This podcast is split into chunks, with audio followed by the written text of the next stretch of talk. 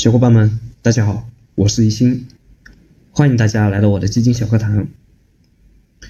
如果有人跟你讲一只基金它一天能够涨百分之三十，你信不信？我估计很多人可能会觉得这个人啊，他要么就是个骗子，要么就是个疯子，对不对？你即使你这只基金买的都是创业板的股票，而且呢，所有的股票都涨停了，那你这只基金最多也就是只能够涨百分之二十。对不对？怎么可能会有百分之三十这种涨幅呢？不过啊，这种情况还真的是有啊。最近呢，就有一只基金，它是上热搜。这只基金呢，它在三月十一号那天涨幅是超过了百分之三十一，这个涨幅啊还是非常大的。那为什么会出现这种情况呢？为什么会出现这种一天暴涨超过百分之三十一这种情况？其实啊。根据现有的这个基金交易制度来看，很有可能是因为这只基金它出现了大赎回。这里我先来解释一下这个基金大赎回。基金的大赎回呢，有人也把它叫做是基金的巨额赎回。它指的是基金它在某一天它的这个净赎回量是超过基金总规模的百分之十啊，那这个呢就叫基金的大赎回。我们再来看一下基金它的一个时间规则。其实这一点我在前面的这个基金投资理财从入门到赚钱这道课程里面已经介绍过了。如果你是在交易日下午三点钟之前啊申请了赎回，那么基金公司呢就会按照当天收盘以后基金的单位净值来跟你进行结算啊，并且会在下一个交易日把这个钱打到你的账户里面。同时呢，呃，基金公司也会确认新的这个基金总份额。那这个钱呢，一般会在第二个交易日的啊五点钟以后才会打到你账户里面。那这样子的话，就会产生一天的这个时间差，对吧？通常呢，为了应对投资者这个赎回申请啊，基金公司都会提前留出一部分的现金。这也就是为什么我们在看。基金它这个资产构成这一块能够看到有现金存款这一项。那如果说这个赎回的金额比较小，这点现金啊是完全可以覆盖的。但是如果说这个赎回的金额比较大，那这个时候这点现金是很难覆盖掉。那怎么办呢？这时候啊，基金公司它就会考虑去卖出一部分的股票或者是债券来填补这个窟窿。如果基金它所持有的股票，在第二天，它出现了大涨，啊，那么在卖掉以后，这一部分就是产生的这个收益啊，它就会被计入到基金的资产当中去。那我们知道啊，基金单位净值它的计算公式是等于基金总资产除以基金的总份额。那你股票大涨了，基金它的总资产就会大增，对不对？那基金份额你赎回了，有大额赎回，那这个总的份额就会下降，对吧？那这样子的话呢，这个基金的单位净值，它的一个涨幅增幅是不是就会很大呀？对不对？啊，这是呃，这是这个原因。那我再给大家看一个例子啊，大家看完这个例子之后，我相信呃能够更方便的理解。我们假设有一只基金，它能把所有的资产都用来购买的股票，在三月十号收盘以后，这只基金它的单位净值是一块钱一份，总资产呢是一亿元。在三月十号那天呢，有一个大户，他在下午三点钟之前申请赎回八千五百万份基金份额，而在三月十一号那天呢，股市出现了大涨，基金呢也涨了百分之五，那么问。基金在三月十一号收盘以后，它的这个单位净值是多少？这里呢不考虑这个交易手续费。那从这个例子啊，我们来看一下它三个条件。看它第一个条件，我们是知道的啊，净值是一块钱一份，总资产是一亿元，那么这个总份额是多少？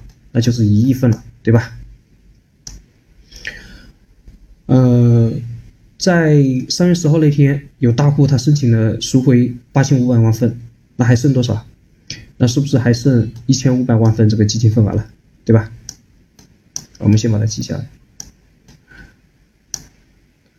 然后呢，在三月十一号那天，股市是出现大涨了，基金呢它也涨了百分之五，那这个总资产它增加了多少？就增加了百分之五，对不对？那是多少呢？总资产就应该是一加上一乘以百分之五啊，那这个应该是等于一点零五亿了，对吧？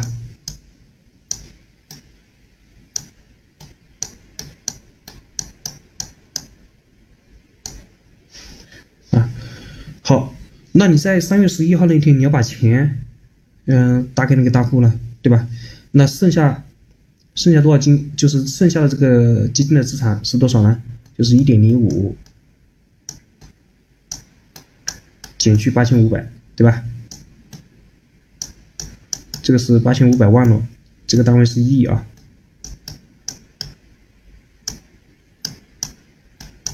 那这个大概是多少？两千万对吧？等于两千万，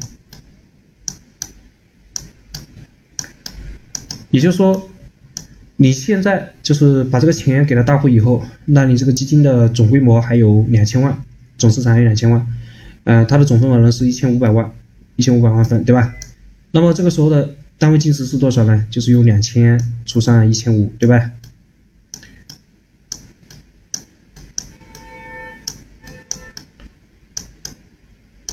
那这个呢是等于一点三三啊，也就是说，基金在三月十一号收盘以后，它的一个单位净值是一点三三元每份，对吧？那相对于十号来说，这个基金的单位净值是涨多少呢？就是用一点三三减去一，对不对？对，三月十号它是一元每份嘛，对吧？它三月十一号的时候是一块三毛三嘛，对不对？然后再除以多少？然后再除以一乘上一个百分之百，对不对？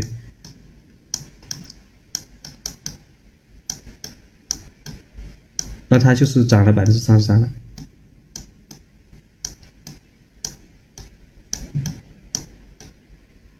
对吧？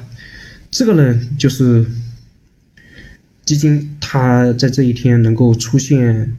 呃，涨幅啊超过百分之三十的这个原因的啊，也就是说，在这一天，由于这个时间差啊，由于存在这么一个时间差，呃，这一笔资金，然后给这些就是没有卖出这个基金的投资者啊，给他们带来了额外的一些收益啊。你本来的话，你如果说没有大户申请赎回的话，那在三月十一号那一天。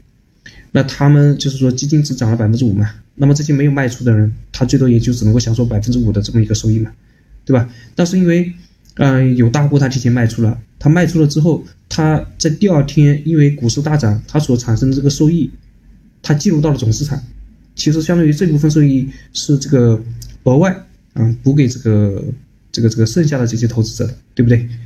啊，是这么一个原因，所以说导致了。基金在一天它能够出现，呃，超过百分之三十的这种涨幅，啊，那有小伙伴可能会想，我以后专门去挑这样的基金去买，实现财务自由不就是很轻松的一件事情嘛，对吧？这种想法呢，你可以有，但是我想说的是不切实际啊，因为第一，这个大户啊，他撤离资金。这种行为是随机的，你根本没有办法提前预知的，对吧？第二，你我们这里面啊，三月十一号它股市是出现了大涨，那如果股市是出现了大跌呢？也就是说这里面如果基金它是跌了百分之五呢，对不对？那这个时候基金的总规模是多少？就是一减去百一乘上百分之五，对吧？应该是零点九五，也就是九千五百万。那你这里面还要有八千五百万需要。支付给那个大户，也就是说还剩下一千万，那你再用一千万除上一千五百万，那这个时候基金份额是远小于一了，对不对？啊，呃，七毛钱都不到了，对吧？七毛钱都不到了，那这个时候你不就大亏了吗？不过啊，呃，不会让你亏的那么惨的，因为基金公司它为了避免这个大资金的撤离，给小散就给我们这些小散。带来这种大幅的亏损，他们一般会有一些限制措施，或者是呃还有一些补偿机制啊。你就比如说，他可能会提前跟大户约定好，你这个要呃撤出的这八千五百万，我可能会分几批次还给你，我不会说啊第二天下午五点钟以后我就一笔八千五百万全部打给你，对吧？那这个呃没有打给你的这个资金，它所产生这个收益啊，啊。呃，包括利息收益或者是这个增值收益啊，它都会被记录到基金资产当中，啊，用于弥补你这个啊小散它的一个亏损，或者是呢是要求你大户啊，嗯，你要想把这个资金要退出来可以啊，但是你要先呃呃出一笔就是这个赎回费啊，这个赎回的金额呢也不会太小，这样子的话呢，这个赎回费啊，我很大一部分资产我也会补贴给你这个小散。啊，不至于让你们亏得那么惨，对吧？不过呢，呃，大家看到这个情况以后，我觉得应该也想到了，以后呢，尽量还是要少去碰那种基金规模比较小的，哎，就是这种资产规模比较小的基金，对吧？啊，即使是要买的话呢，最好也是要先去看一下，它上一季公布出来的这个报告里面啊，就是在单一投资者持有基金份额比例。达到或者是超过百分之二十的，呃情况这一项呢，看一下，它这个单一投资者啊有多少，然后，呃，持有的这个份额的占比高不高，对吧？总的持有这个份额的占比高不高？尽量呢不要去买那种单一投资者持股比例很高的基金啊，这是我给大家的一个建议。那今天呢这节课我们就先讲到这，最后还是老规矩，给大家来做一个风险提示。第一，以上内容仅用于教学，不构成买卖推荐。第二，基金有风险，投资需谨慎。好，小伙伴们，今天我们就先聊到这，欢迎大家点赞、收藏、加关注啊！下个视频我们接着再聊。